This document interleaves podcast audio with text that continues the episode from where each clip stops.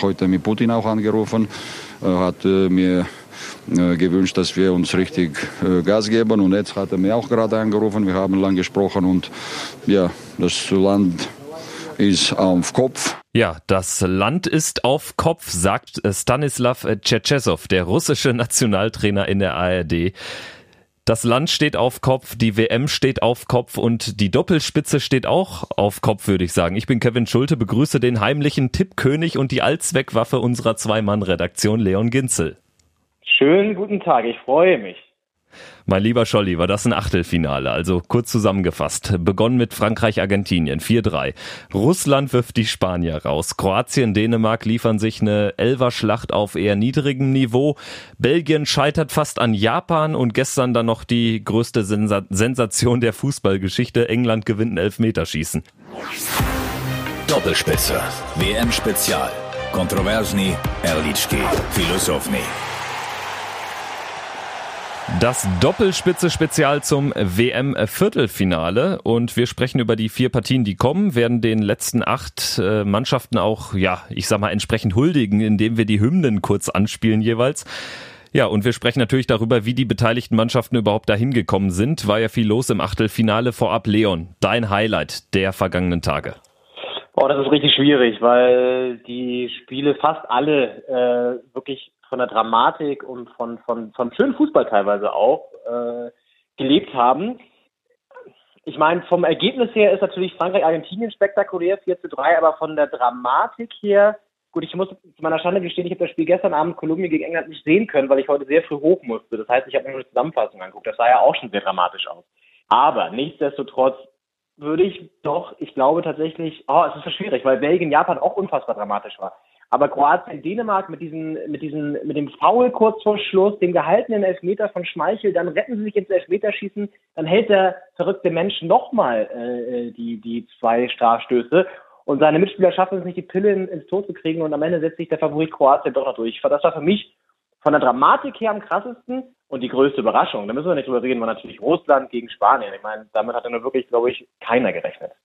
Ja, also ich finde auch, es hatte so unfassbar viel. Das ist jetzt auch nochmal deutlich geworden, weil du dich ja auch nicht so auf Anhieb entscheiden konntest. Das ja, war so gefühlt ja. nach so einer Woche WM-Vorrunde, war das irgendwie immer einfacher zu sagen, was war jetzt so der Kracher oder so, weil es gab ja bis auf Deutschland auch noch kein Ausscheiden in der Vorrunde von einer wirklich favorisierten ja. Mannschaft. Und ähm, also wie ich eben eingangs auch erwähnt habe, also ich fand, es waren wirklich richtig viele ähm, krasse Spielverläufe dabei und eben dann ja dieser russische Sieg, womit ich niemals gerechnet hätte. Also wirklich irre. Und ich würde sagen, wir gehen auch dann direkt rein, sprechen natürlich dann auch logischerweise nochmal über die Achtelfinals, wenn wir über die Viertelfinalisten sprechen. Und das erste Spiel, das findet am Freitag um 16 Uhr statt in Nizhny Novgorod und da spielt zum einen Uruguay.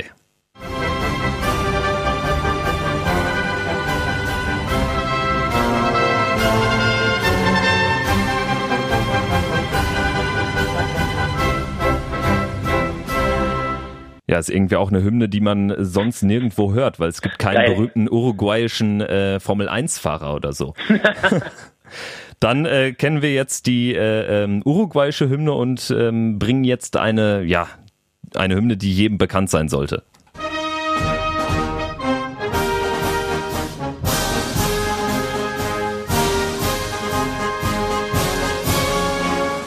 Da, da, da. Uruguay gegen Frankreich, das sollte jetzt jeder wissen.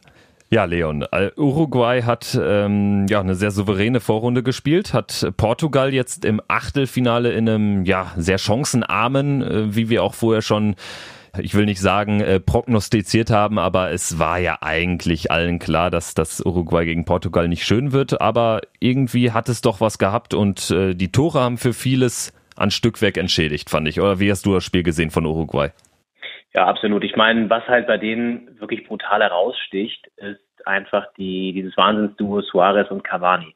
Ich meine, da sind wir jetzt auch schon bei einem Problem, weil Cavani ja offenbar angeschlagen ist, äh, Bluterguss hat, man nicht genau weiß, ob er jetzt einsatzbereit ist äh, für das Viertelfinale gegen Frankreich. Ähm, die neuesten Informationen sehen eher so aus, dass es vielleicht schwierig werden könnte, aber ich kann mir auch vorstellen, dass er zusammenreißt. Ähm, Bluterguss klingt immer so ein bisschen ähm, nach äh, einer kleinen Verletzung, aber das kann ganz schön wehtun, glaube ich. Und äh, ja, man hat einfach bei dem Spiel gesehen, dass die total geil äh, harmonieren. Ne? Ähm, ich mag Suarez eigentlich nicht, weil ich finde, ein jeglicher Spieler mit seinen ganzen Eskapaden, die er hatte, mit den ganzen Beißattacken, hast du nicht gesehen. Aber äh, er spielt halt einfach einen geilen Ball. Ne? Allein die Flanke auf Cavani da vor dem Tor, Wahnsinn. Also das war auch genauso geplant. Und ähm, die ergänzen sich unfassbar gut. Stehen hinten auch sehr, sehr, sehr, sehr souverän und äh, lassen da kaum was zu. Also die sind richtig, richtig schwer zu schlagen. Ich glaube, die beiden kommen ja, glaube ich, sogar aus dem gleichen Ort äh, in, in Uruguay, haben da irgendwie genau, die gleichen richtig. Wurzeln auch. Also das ist schon wirklich natürlich, wenn jetzt Cavani ausfallen sollte, eine herbe Schwächung und für Frankreich natürlich ein, Vorteil, die gegen Argentinien auch ein super Spiel gezeigt haben und das ist das, was ich schon so ein bisschen angedeutet hatte auch, ähm, auch wenn, wenn Deutschland jetzt weitergekommen wäre, ähm, ich glaube, sie hätten ein einfacheres Spiel gehabt als in der Vorrunde. Das hat Frankreich jetzt auch gegen Argentinien, die auch mal ein bisschen mehr aufgemacht haben und da kommt natürlich so ein Mbappé mit seiner Schnelligkeit viel besser zur Geltung. Ähm, du hast natürlich auch nochmal eine andere Anspannung in dem K.O.-Spiel, aber trotzdem haben sie da echt richtig gut gespielt. Pavard mit einem geilen Tor. Ich meine, den musst du auch erstmal so reinmachen. Also, kurzum, das wird wieder ein richtig gutes Spiel. Äh, ich sehe allerdings die leichten Vorteile, gerade wenn Cavani ausfällt, doch bei Frankreich, die jetzt wirklich ein Turnier ähm, gefunden haben und angekommen sind.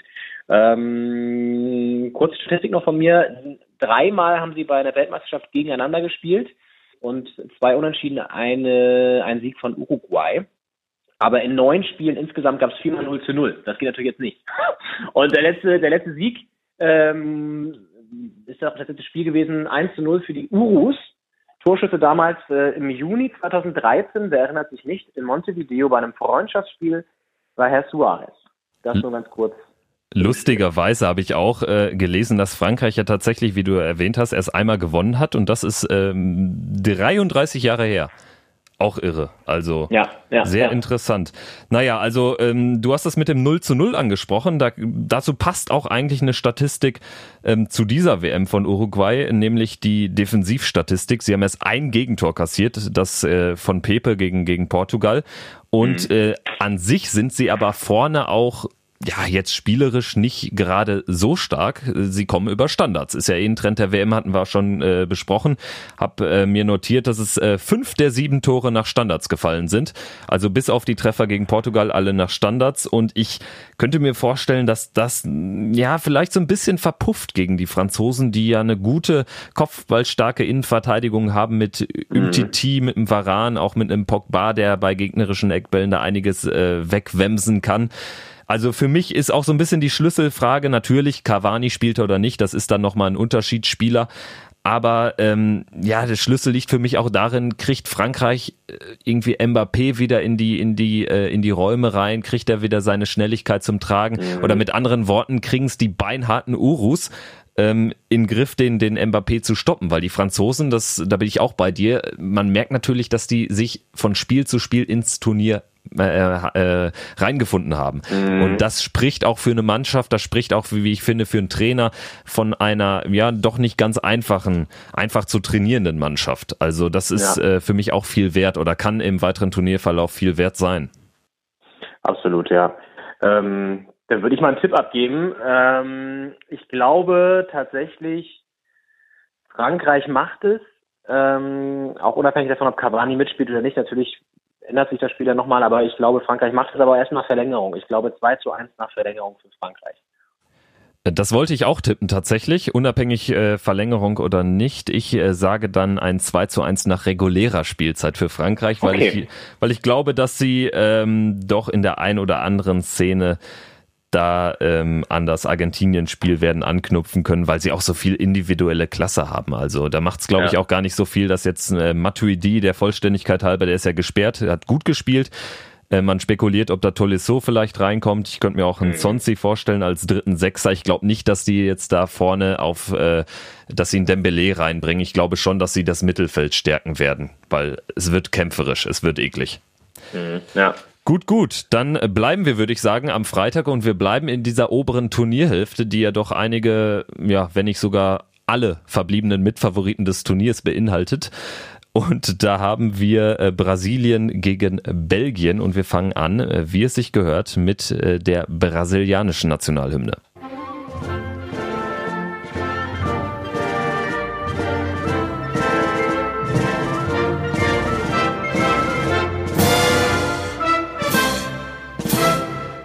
So, und jetzt äh, kommt die belgische Hymne, wo ich ähm, jetzt neulich erstmal gelesen habe oder auch im Fernsehen gesehen habe, dass die in Belgien kaum jemand kennt. Das finde ich auch ganz lustig. Wir sorgen dafür, dass sie bekannter wird.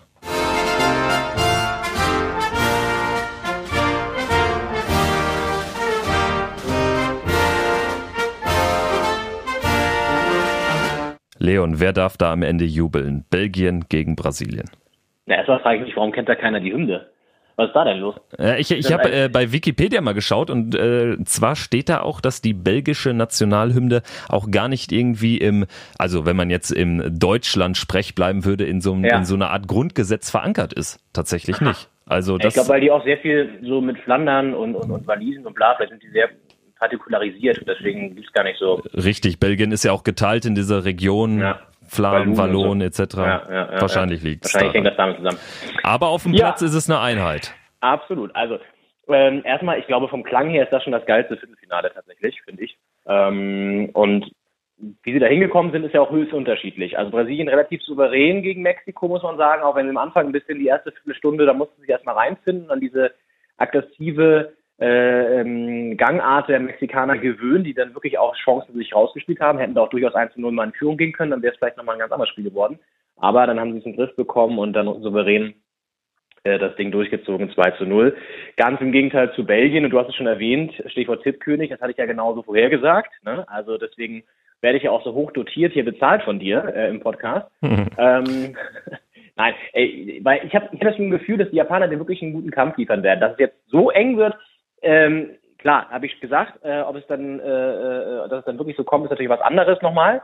Ähm, die haben einen richtig krassen Fight geliefert und ich fand es einfach so ein bisschen auch Sünde, dass sie im letzten Angriff mit einer eigenen Ecke dann noch in den Konter laufen. Auch ein bisschen taktisch unklug, muss man mal sagen. Dann spielt man vielleicht eher die, die Ecke kurz aus und daddelt noch ein bisschen rum, lässt die Uhr runterlaufen und läuft einfach nicht mehr in so einen Konter. Das war natürlich auch von den Japanern etwas ungeschickt. Äh, so konnte sich Belgien noch durchsetzen, die auch aufgedreht haben in der zweiten Hälfte, dann mal gezeigt haben, was sie können.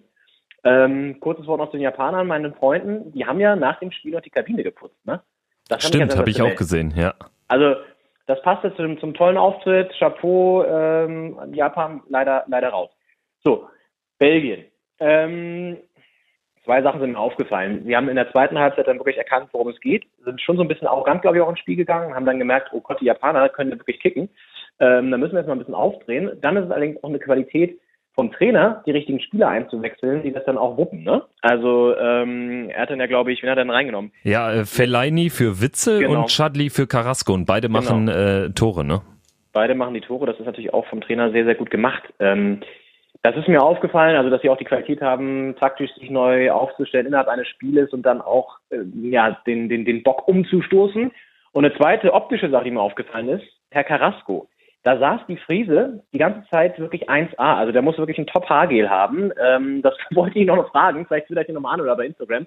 Weil da saß wirklich die Friese die ganze Zeit optimal äh, und hat sich mit seinem Spiel nicht ganz so ergänzt. Also da war die Frisur teilweise besser als sein Spiel. Das ist mir persönlich aufgefallen. Insofern, ja, Vielleicht, vielleicht reichte das Haargel auch nicht für die kompletten 90 Minuten und er ist deshalb auch ähm, rausgegangen. Man weiß absolut, es nicht. Absolut. Ja, ja aber das, das erstmal so als erste Einschätzung. Ich, geb, ich reiche meinen Tipp gleich nach, aber vielleicht kannst du dein Gefühl erstmal auch sagen. Ähm, und dann müssen wir natürlich noch über Herrn Neymar sprechen. Aber sag erstmal du, was du so denkst, auch über die Achtelfinalauftritte vielleicht. Ja, also äh, Brasilien muss man auch sagen, gilt ähnlich wie für Frankreich, finde ich sogar noch auf so einer konstanteren Ebene. Die sind einfach von Spiel zu Spiel besser geworden, vor allen Dingen souveräner. Mhm. Ähm, es ist nicht das Brasilien, was man von früher kennt, sage ich jetzt mal, wo wirklich ähm, ja das Heil in der Offensive gesucht wird. Also es ist eher so, so ein dosier, dosierterer Fußball. Der Trainer ähm, hat den Laden aber, glaube ich, ganz gut im Griff, hat auch äh, Autorität und Neymar muss ich jetzt auch ansprechen. Also das Problem, was ich mit solchen Spielern immer habe, ist, dass sie ihre ähm, zweifellos guten Leistungen dadurch natürlich kaputt machen, irgendwie auf einer mhm. gewissen Ebene. Und ehrlich gesagt bin ich bei dem Spiel jetzt auch ganz klar für Belgien aus neutraler Sicht, weil es mir einfach keinen Spaß macht. Sowas möchte ich nicht sehen. Natürlich ähm, ist das eine Tätigkeit und für mich hätte der Lajun oder Lajun rot kriegen müssen von Mexiko, aber da so abzugehen ist völlig over the top.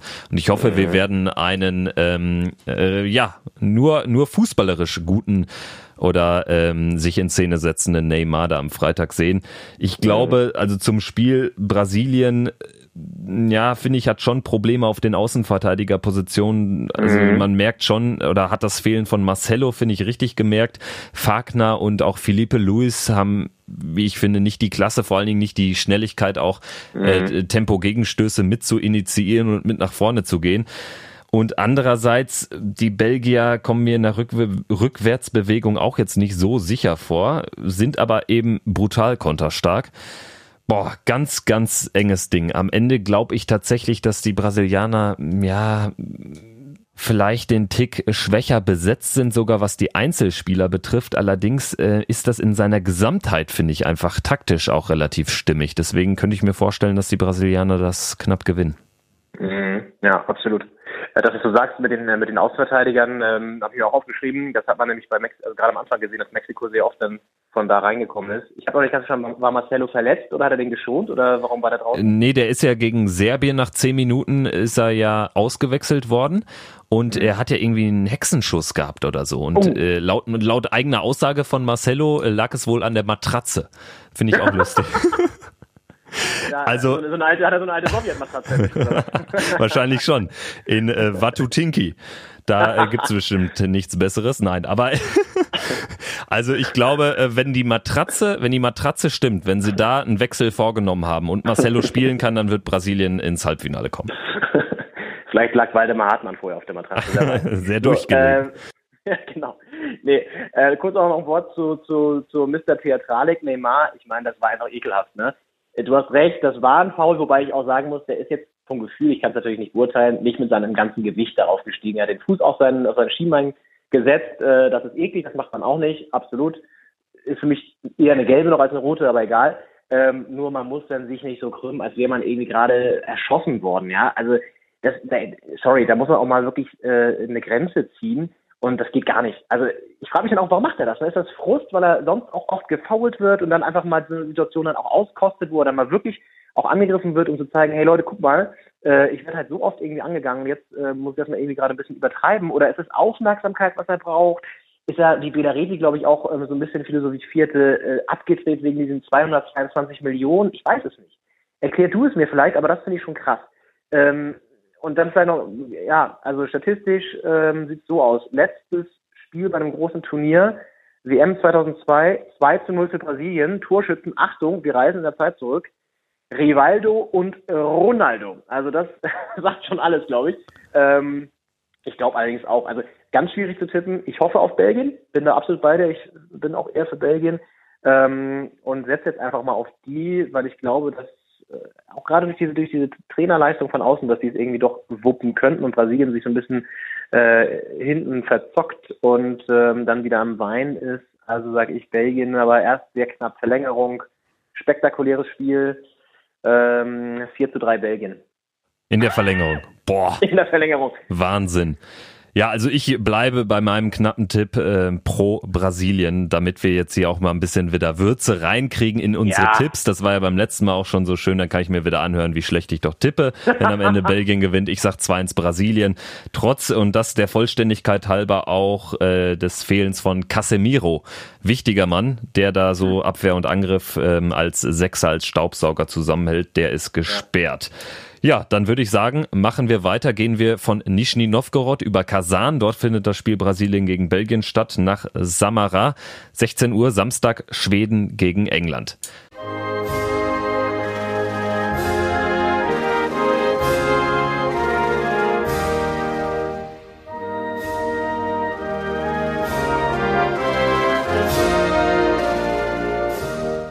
Du Gamla du Fria heißt es, glaube ich, äh, auf Schwedisch. Und ich finde, es ist immer wieder eine der schönsten Hymnen. Stimmst du mir dazu, Leon? Ja, sehr, ich sag mal, königlich, ne? Also genau. äh, das ist, passt ja auch zu der ähm, halben Monarchie, in Anführungszeichen, die sie da noch haben. Also ist ja auch sehr bedeutend da, äh, das Königshaus. Äh, passt ganz gut und für mich natürlich auch eine, eine Überraschung, die Schweden. Also, dass die da drin stehen, ist schon Schon schön, das heißt, wir hören die Hymne auch nochmal in Gänze, ist auch toll. Genau, äh, in Kombination mit der englischen, das ist der Gegner.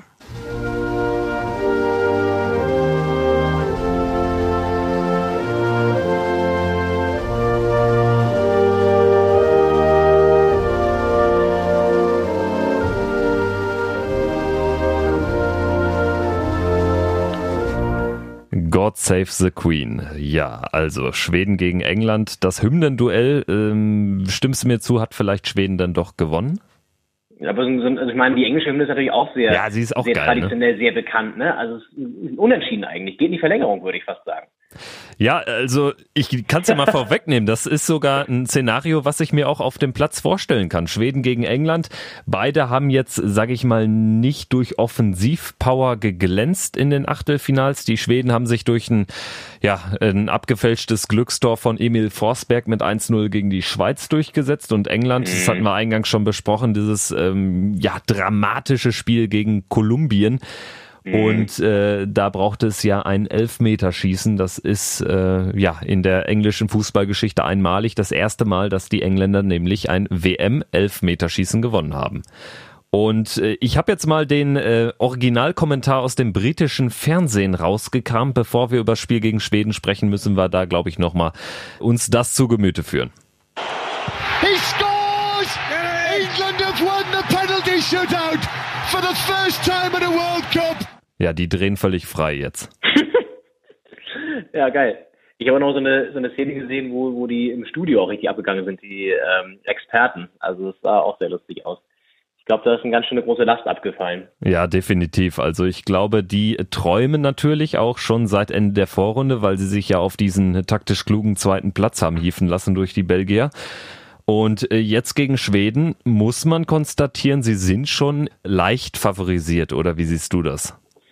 Ja, ich denke, das muss man schon sagen, wenn man die Kader vergleicht, wenn man auch ihre Leistungen sieht, wenn man auch sieht, dass ähm, ein Kane verlässlich trifft, hat natürlich sehr viele Elfmeter-Tore jetzt gemacht, aber ist trotzdem ein Goalgetter und ich glaube, das ist auch ähm, ein Faktor, der eine Rolle spielen kann oder der auch jetzt bei England eine Rolle spielt. Er ist einfach auch ein Winner-Typ, ne? Der, den, hatten sie in den letzten Jahren nicht und er liefert einfach. Und der ist auch so ein bisschen das Gesicht der Mannschaft. Ich glaube, an dem richten sich auch viele, viele Engländer auf, sowohl zu Hause als auch im Team. Und das kann auch gegen Schweden eine, eine Rolle spielen, ähm, die nicht überragend gespielt haben gegen die Schweiz, aber effektiv, die auch ein Team sind. Das gehört auch so weit dazu. Ähm, spielen wirklich sehr gefestigt und, und ein, in einer Einheit. Wird ein ganz enges Ding. Ich glaube, letztendlich gebe ich dir vollkommen recht, sie sind favorisiert, die Engländer, und werden sich wohl auch durchsetzen, wenn sie es schaffen, Kane vorne wieder zu, zu, zu beliefern, in Anführungszeichen. Hm, ich sage ein ganz enges 2-1 England.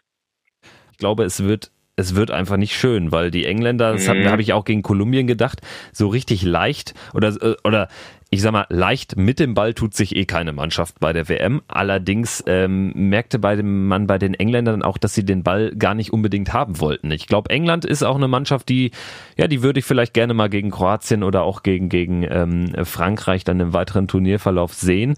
Sie müssen natürlich gegen Schweden noch mehr das Spiel machen als jetzt gegen, gegen äh, Kolumbien oder zumindest genauso. Und ich glaube, äh, dadurch ja, fällt es mir schwer, da irgendwie viele Tore zu prognostizieren. Ja. Ich habe bei den Engländern so ein bisschen das Gefühl, das ist wie Deutschland 2006. Irgendwie geringe Erwartungen nach einem krassen Umbruch.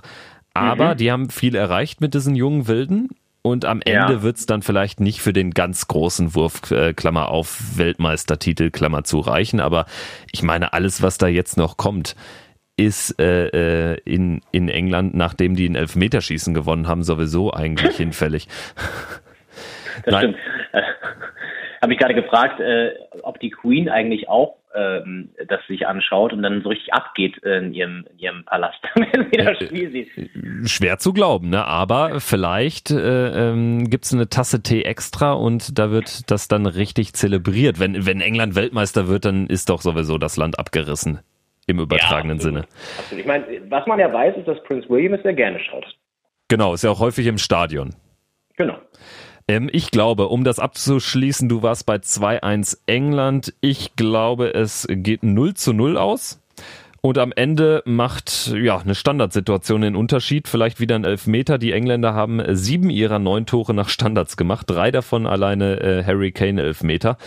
Und Also am Ende kann es wieder so laufen, dass vielleicht mh, so eine dusselige Szene den Unterschied ausmacht, dass es vielleicht sogar Elfmeterschießen gibt. Das müsste man sich auch mal vorstellen. Die gewinnen noch ein Elferschießen, aber soweit will ich nicht denken.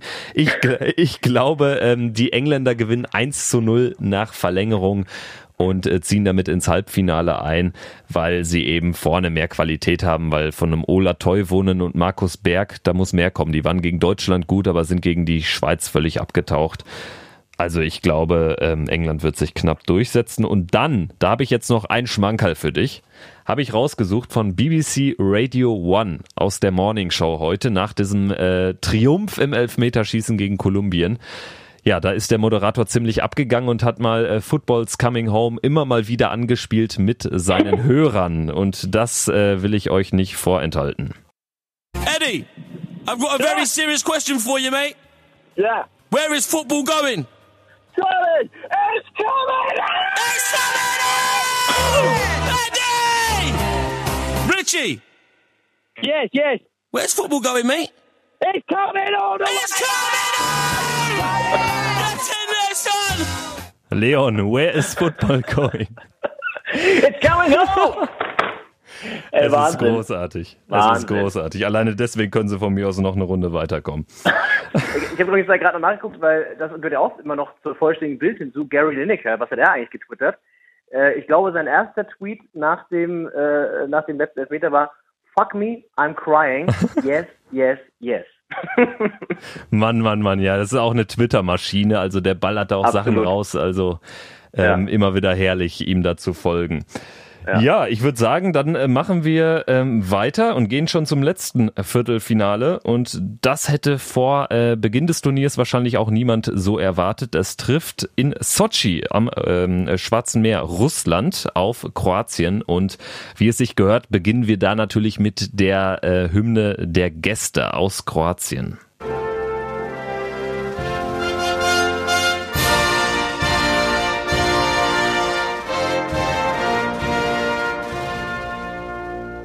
Ja, und die Kroaten, die äh, haben es, wie gesagt, mit äh, einem, ja, wieder auferstandenen äh, Gastgeber zu tun. Russland, das hätte denen keiner zugetraut, steht im Viertelfinale und damit wird die sehr stolze, aber auch irgendwie traurig klingende russische Hymne auch nochmal erklingen.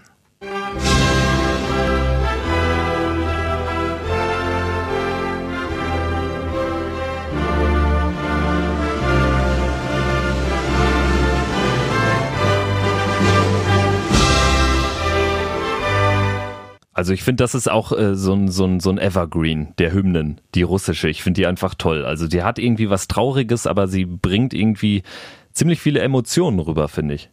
Ja, ich hatte auch gerade so einen gleichen Gänsehautmoment tatsächlich, weil ich finde, äh, die, die spiegelt so dieses ganze äh, Riesenland wieder, so weißt du. Ich, wenn ich so, wenn man es hört, dann kann man sich richtig vorstellen, diese Weiten, diese Steppe, diese sibirische Kälte und äh, äh, das Schwarze Meer in Sochi. Also äh, hat so viel drinne und ähm, ja, jetzt die Frage, kann die Mannschaft äh, diesen Erfolg aus dem Achtelfinale wiederholen, ne? Ja, also die absolute Sensation des Turniers. Russland schlägt Spanien, trifft jetzt auf Kroatien und ich finde, es ist ja fast ein ähnliches Spiel. Also die Spanier, die konnten mit dem Ball nichts anfangen und das ist für mich auch so die, die Schlüsselfrage. Also schaffen es die Russen mit wahrscheinlich wieder Fünferkette und engmaschigem Mittelfeld noch dazu, ähm, die Kreise von einem Modric, von einem Rakitic da einzu zu eng und ja, die Kroaten genauso zu entzaubern, wie es äh, die Russen mit den Spaniern geschafft haben. Also glaubst du daran, dass Russland das nochmal gelingen kann? Glaubst du an eine weitere große Überraschung? So ein bisschen ja. Ich sag dir auch warum, weil ich glaube, Kroatien, ähm, die habe ich, also die haben mich ein bisschen enttäuscht tatsächlich. Sie haben es zwar geschafft, ähm, sich im Endeffekt durchzusetzen und vielleicht kann so ein knapper Sieg im Elfmeterschießen auch noch was freisetzen, aber irgendwie hat man auch das Gefühl gehabt, die hatten ganz schön Schiss gegen Dänemark, äh, sind nicht so wirklich klar gekommen mit denen. Ich fand Dänemark auch tendenziell sogar leicht besser, ähm, auch in der Verlängerung und generell in der, in der zweiten Hälfte. Und ähm, man muss ja auch sagen, der Elfmeter von Modric dann im Elfmeterschießen war ja auch ähm, Klammer auf, er hat Eier gezeigt, ja, Klammer zu, aber sehr, sehr knapp. Äh, ne? Da hätte äh, der Killer Schmeichel äh, auch noch fast gehabt. Also das war alles sehr, sehr glücklich. Und vom Gefühl her, vom Mindset, waren die, glaube ich, äh, so ein bisschen verunsichert auch und nicht so wirklich bei der Sache. Und ich kann mir vorstellen, dass jetzt in einem Stadion, wo alle wahrscheinlich, oder naja, der groß, die große Mehrheit auf jeden Fall, drei Viertel der Zuschauer auf Seiten der russischen Mannschaft sein werden, dass das natürlich auch äh, wieder verunsichern kann. Und ich habe das Gefühl, die Russen kommen damit ganz gut klar. Die äh, reiten so ein bisschen auf so einer Welle, glauben immer mehr an sich. Ich meine, so ein Sieg gegen Spanien, mich setzt schon was frei. Und lass da mal so ein unglückliches Ding wieder reingehen, wieder vielleicht ein Elfmeter oder eine Ecke, Kopfball 1 zu 0 für Russland, dann geraten die Kroaten, glaube ich, ins Schwimmen. Und ähm, also ich bin da äh, jetzt gerade nach dem Spiel gegen Spanien durchaus ähm, optimistisch für die Russen, dass es klappen könnte.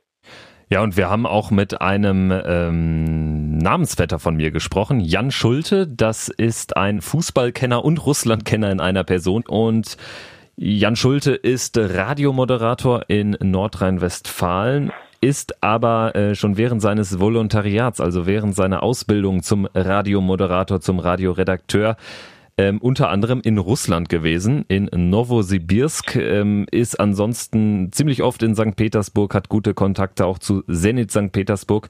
Ja, und wir haben mit ihm im Vorfeld gesprochen, um auch mal so ein bisschen einzufangen. Er hat halt äh, den direkten Draht zu seinen russischen Freunden ins Land. Wie ist denn die Stimmung? Und das hat er uns dazu gesagt der Russe per se hält von seiner Nationalmannschaft eigentlich überhaupt nicht viel. Das ist eigentlich immer so der Prügelknabe der Nation über die wird sich lustig gemacht und wir können doch eh nichts und äh, wir sind schlecht und oh mein Gott, äh, bei großen Turnieren waren wir sehr oft gar nicht dabei. Äh, man hat der Mannschaft eigentlich gar nichts zugetraut. Ähm, deren Ziel war es, irgendwie die Gruppenphase zu überstehen, vielleicht weiterzukommen. Und dann nach dem ersten Sieg, das 5-0 gegen Saudi-Arabien, da dachten dann immerhin schon einige mehr, oh, okay, vielleicht sind wir doch gar nicht so schlecht.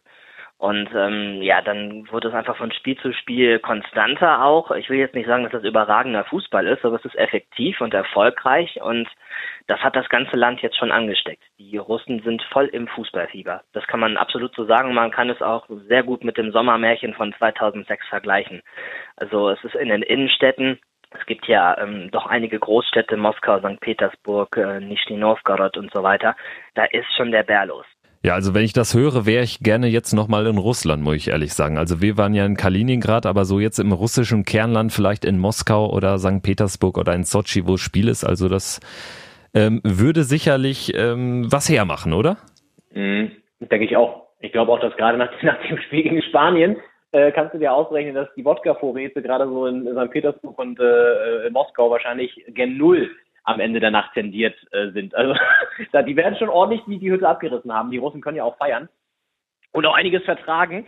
Ähm, und ich finde es spannend, was er sagt. Also die Parallelen zum Sommermärchen, ähm, gut, ich meine, das ist immer so das Sinnbild von einem Gastgeber, der äh, auf einer Euphoriewelle reicht, äh, reist, aber ähm, das kann durchaus auch, ähm, kann man durchaus so sehen. Also wie gesagt, ich, was ich auch immer geil finde, ähm, zu sehen, wie ein Cherchesov da an der Seitenlinie agiert. Also das ist ja für mich eigentlich der geilste Trainer, finde ich, bei diesem Turnier. Warum? Weil er einfach, äh, das ist so ein, so ein, so ein, so ein stoischer, äh, gemütlicher, aber durchaus, glaube ich, auch autoritärer Mensch, der da seine, seine Anweisungen von außen gibt, aber auch nach dem entscheidenden Elfmeter erstmal so drei, vier Sekunden verharrt ist oder ne, da erstmal so stand und sich dann auch gefreut hat, aber das ist so, ein, so ein, ich, ich mag so eine Typen irgendwie, ich weiß nicht. Einer vom alten Schlag irgendwie, ja. ne? Also ja. ist äh, irgendwie wirkt er in dieser ähm, globalisierten äh, Fußballwelt gar nicht so heimisch und das macht ihn, finde ich, auch sehr sympathisch. Ja. Hat übrigens einen lustigen zweiten Namen, habe ich noch rausgefunden. Er heißt äh, mit zweiten Namen also Stanislav Salamovic Tschetschesow.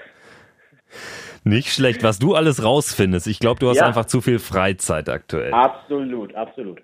Ja. ja, Freizeit braucht man auch, ähm, um die ganze WM zu verfolgen. Wie gesagt, das Spiel ist dann am Samstagabend, das letzte Viertelfinale, 20 Uhr. Ja, die Russen und die Kroaten, das heißt auch, sie hatten sehr viel Zeit, denn die letzten Spiele waren am vergangenen Sonntag, also haben da zum Beispiel deutlich mehr ähm, freie Tage als die Schweden und Engländer. Ich bin mal gespannt, ob die Russen es nochmal so emotionalisiert kriegen wie, wie die Spanier, ob sie nochmal so eine Abwehrschlacht liefern können. Ich denke, da hängt auch viel äh, davon ab, dass, wie ich finde, so ein Ignaschewitsch dann im Zweifel auch noch stärker werden muss. Klar ist der 38, wird bald 39, aber ja, also irgendwie, ich kann mir halt nicht vorstellen, dass das unbedingt zweimal in Folge gut geht. Dass, äh, der wird übrigens, äh, der wird einen Tag vorm Finale 39. ein Tag vor, oh ja, Das wäre äh, mein Geburtstagsgeschenk, würde ich sagen, wenn die dann da spielen. Also das wäre der Hammer. Ja, also ich glaube, er ist, äh, er bleibt auch in der Mannschaft, weil er eben als Erfahrener unheimlich wichtig ist, ähm, auch für seinen äh, Nebenmann äh, Kutepov ja, ganzes Land gegen Kroatien, das ist auch so mein Stichwort, was du eben auch erwähnt hattest. Also ich sehe immer so ein bisschen die Gefahr, dass man nach so einem Sensationssieg dann irgendwie ein bisschen, vielleicht ein, zwei Prozent den Fokus verliert.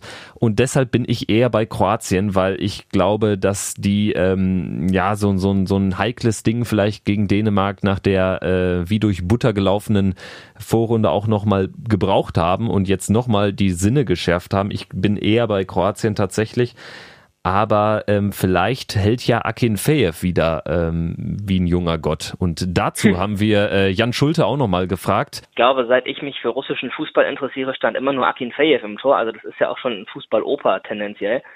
Ähm, aber den kennt jetzt definitiv jeder. Ich habe auch ein paar Interviews im russischen Fernsehen äh, gesehen oder im Internet vielmehr gesehen. Und, und äh, jüngste, jüngste Fußballanhänger, die wahrscheinlich seit letzter Woche das erste Mal überhaupt sich mit der ja irgendwie beschäftigt haben, sind jetzt voll im Akin Fieber. Und das ist dann, glaube ich, auch für einen Fußballer mal so ein schöner Effekt, den man dann auch einfach mal mitnimmt, wenn man auf dieser Euphoriewelle unterwegs ist. Und äh, ich, ich gönne es den Russen von, von ganzem Herzen, weil sie jetzt gerade eben auch mal zeigen können, wir sind doch nicht so, sage ich mal, scheiße, wie viele das von uns denken. Vor allen Dingen nochmal kurz zu Akin Fiev.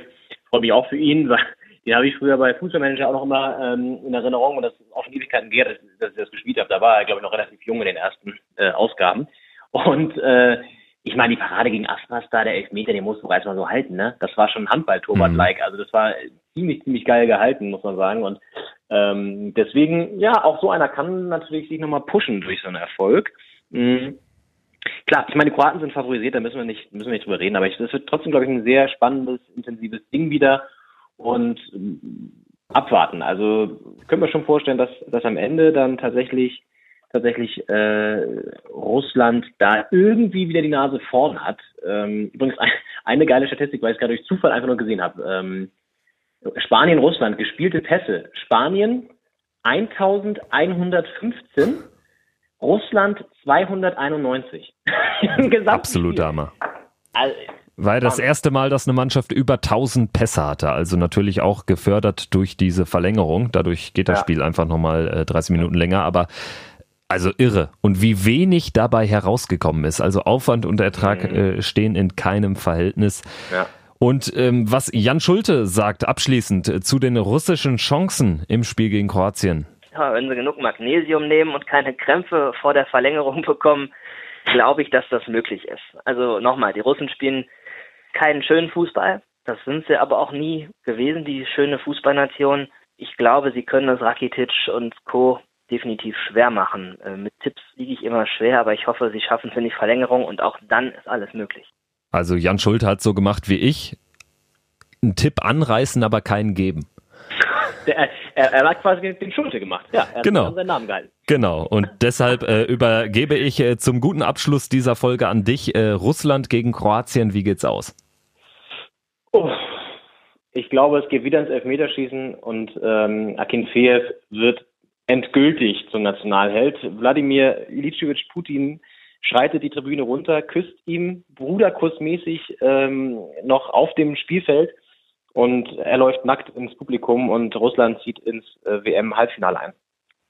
Das wäre in seiner Gesamtheit der Ereignisse sicherlich äh, sehr, sehr interessant zu sehen. Ja, abschließend, ich äh, ähm, muss natürlich auch noch was sagen. Ich glaube, ähm, es geht 1-1 aus, wie im Spiel gegen Spanien. In der Verlängerung machen die Kroaten aber ein Tor, ein Geniestreich aus der zweiten Reihe, ein Schlenzer von Modric oder Rakitic und die Kroaten ziehen ins Halbfinale ein. Das ist mein Tipp abschließend. Wir bedanken uns auf jeden Fall äh, bei allen, äh, die diese Folge gehört haben. Gerne teilen. Auf allen gängigen Plattformen sind wir unterwegs. Äh, das reicht über Soundcloud, Deezer, Podigy. Natürlich gerne auch ein Like da lassen bei unserer Facebook-Seite und ein ganz besonderes Anliegen wären uns auch Bewertungen bei iTunes. Habe ich sonst noch was vergessen, Leon?